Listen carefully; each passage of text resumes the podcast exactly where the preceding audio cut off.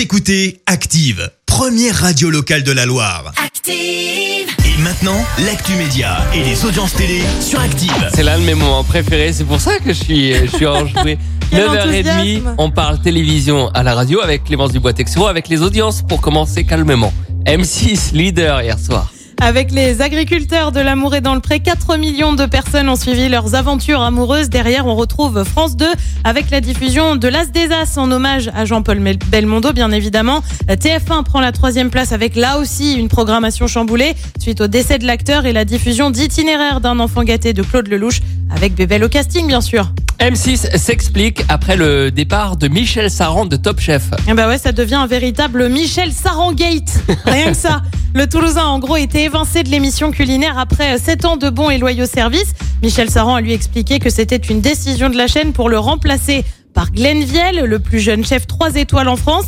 Hier, Thomas Valentin, le patron des antennes et des contenus du groupe M6, a réagi. Ah. Un jury, ça évolue. Il y a eu neuf jurés différents qui ont incarné Top Chef. Michel Saran a été avec nous pendant 7 ans. On a pensé que c'était important d'avancer et de proposer une nouvelle manière de juger ces jeunes gens talentueux. Avec Glenn Viel, on a quelqu'un d'extraordinaire. Voilà, voilà. Du coup, sympa Ouais. pour Michel Saran, qui visiblement n'est pas extraordinaire. hein. Il est pas exceptionnel. Non, lui, oh c'est pas, c'est pas, non. Non, Mais lui, le est- management chez M6, c'est incroyable. Et puis une nouvelle euh, série sur TF1, ça s'appelle euh, Fugueuse. Ça débarque le 23 septembre au casting. On retrouve Sylvie Testu et euh, Michael Youn pour aborder la question de la prostitution. À noter que pour le lancement de la série dans trois semaines, TF1 diffusera également un documentaire sur la prostitution des ados. Et le programme ce soir, c'est quoi? Et bah sur TF1, on est mardi, on est mardi, pardon, On est mais a- mardi. bah justement, tu vois, c'est un lapsus pour me dire, bah mince, il y a pas Colanta. Et bah voilà. On est peu aujourd'hui parce qu'il n'y a pas Colanta. On est mardi aujourd'hui du coup. Donc on est mardi, mais donc pas de Colanta, vous l'avez compris. Foot oblige, on retrouve le match Et là aussi, ça va être merdique. non, ça va être un nul. Bah match oui, on est sur 5 matchs nuls. Pour... Bon, tu vois, on pourrait faire jamais 506, tu vois, c'est le jamais 203 des Bleus en fait.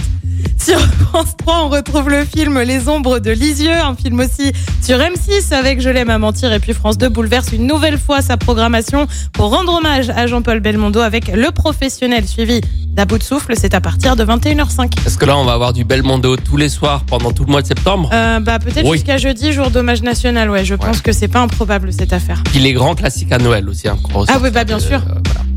Et on verra ce que ça donne niveau audience. Rendez-vous pour ça demain On verra matin. si c'était vraiment un 9h30. merdi ou pas. Merci. Vous avez écouté Active Radio, la première radio locale de la Loire. Active.